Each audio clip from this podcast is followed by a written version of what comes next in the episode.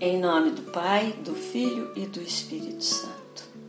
A liturgia de hoje, 26 de julho, segunda-feira da 17ª semana do tempo comum, faz memória aos santos Joaquim e Ana, pais de Nossa Senhora e avós de Jesus.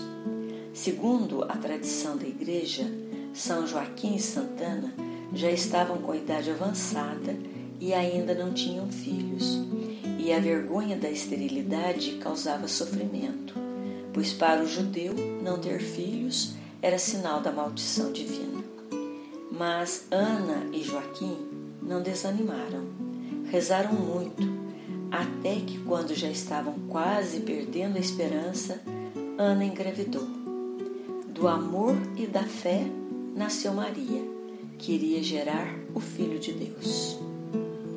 O Evangelho de hoje, segundo Mateus, capítulo 13, versículos 16 ao 17, nos coloca na perspectiva de homens e mulheres que foram visitados por Deus, os que estavam com o coração aberto a acolher a proposta de Deus e que Jesus chama de bem-aventurados, assim como São Joaquim, Santana, o velho Simeão, a profetisa Ana, Maria, José, os discípulos que o seguiram de perto e outros.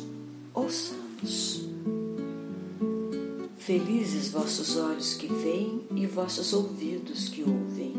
Eu vos asseguro que muitos profetas e justos ansiaram ver o que vós vedes e não viram, e ouvir o que vós ouvis e não ouviram. Evangelho segundo Mateus é o capítulo das parábolas. Este texto que acabamos de ouvir está inserido entre a parábola do semeador e a sua explicação. Para entendermos um pouco mais este, este texto, temos que voltar ao versículo 10, quando os discípulos perguntam a Jesus por que ele lhes fala em parábolas. Resposta vem nestes versículos, o 16 e o 17. Jesus vê nas parábolas a ocasião para que apareçam com nitidez o acolhimento e a recusa da mensagem proposta por ele. As parábolas apresentam a proposta do reino numa linguagem simples e ao mesmo tempo rica, clara, concreta, questionante como escreve o exegeta Hildo Bongás. A parábola é como um retrovisor de carro.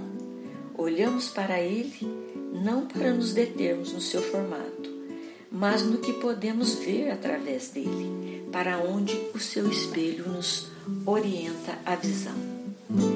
Após escutar a mensagem apresentada nas parábolas, só não as aceita quem tem o coração endurecido não está interessado na proposta de Jesus.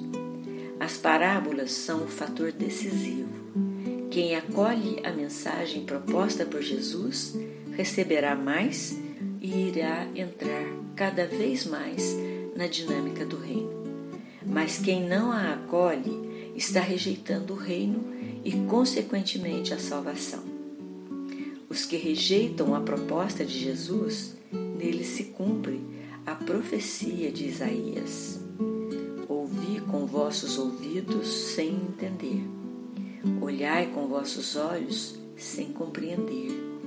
Embota o coração desse povo, endurece o seu ouvido, cega seus olhos, que seus olhos não vejam, que seus ouvidos não ouçam, que seu coração não entenda, que não se converta e nem seja curado verdadeiro discípulo é aquele que escuta a proposta de Jesus e está disposto a acolhê-la.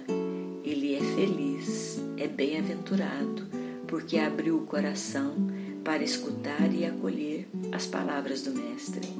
É feliz porque já integrou o reino. Rezemos o Salmo 132,